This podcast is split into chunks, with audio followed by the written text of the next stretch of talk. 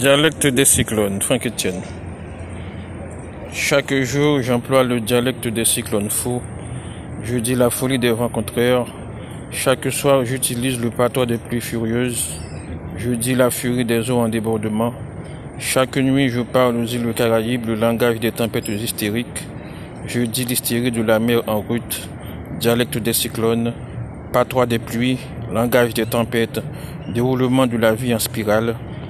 Fondamentalement, la vie est tension vers quelque chose, vers quelqu'un, vers soi-même, vers le point de maturité où se dénoue l'ancien et le nouveau, la mort et la naissance.